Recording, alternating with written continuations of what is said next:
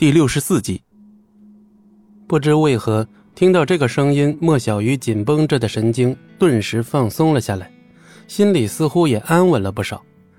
这个声音，莫家人当然听得出，尤其是莫小军，这可是他噩梦里的声音，化成灰都认得。赖皮狗，你在这放什么狗屁呢？哟，我就下楼这么一会儿，就有宵小闹上门来了。这地方安保也不怎么样嘛，什么乱七八糟的人都往上放啊！季不易手里拎着两杯奶茶，不紧不慢的走了过来。赖皮狗，你的心还真大呀！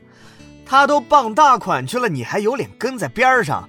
男人能做到你这份上，真是一种本事。哟，小鱼，你傍到大款了？这种好事怎么没跟我说呀？莫小鱼是又好气又好笑，只得无奈的白了他一眼。真是人不要脸，天下无敌。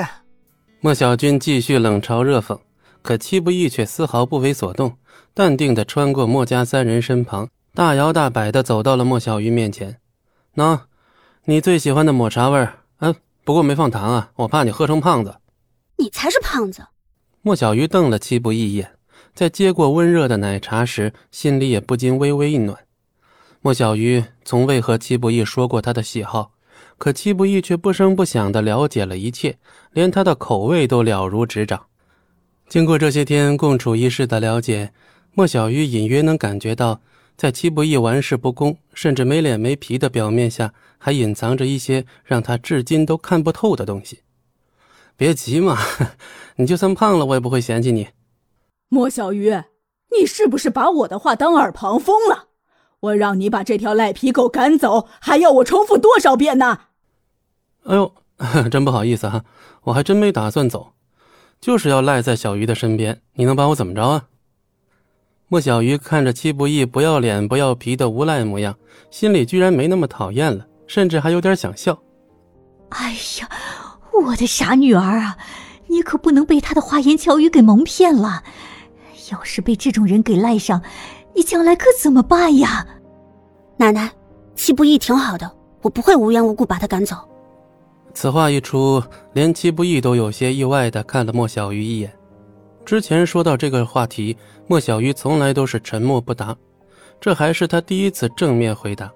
老太君一脸的阴沉之色，只不过他这满腔的怨恨，自然都用在了戚不义的头上。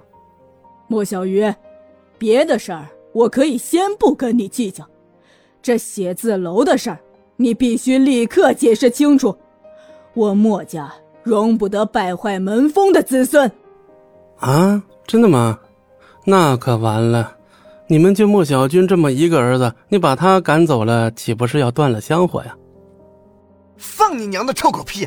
老子是莫家未来的接班人，什么时候败坏门风了？哇！你是接班人呐？哎呦，那莫家可完了，摊上这么个废物！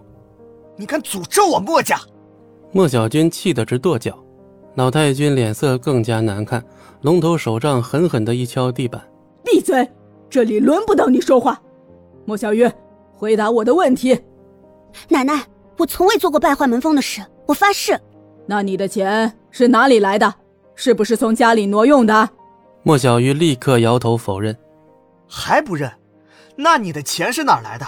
天上掉下来的，还是大风刮来的？哼！带上你的员工。回老地方继续办公，这里我会亲自处理。啊，奶奶你！莫小鱼吃了一惊，老太君居然打起了他新公司的主意。你有意见？老太君声音一沉，莫小鱼没有说话。奶奶，把这儿给我吧，这儿可比那破破烂烂的地方强多了。老太君虽然没说话，但看起来似乎就是这个打算。本集播讲完毕，感谢您的收听，我们精彩继续。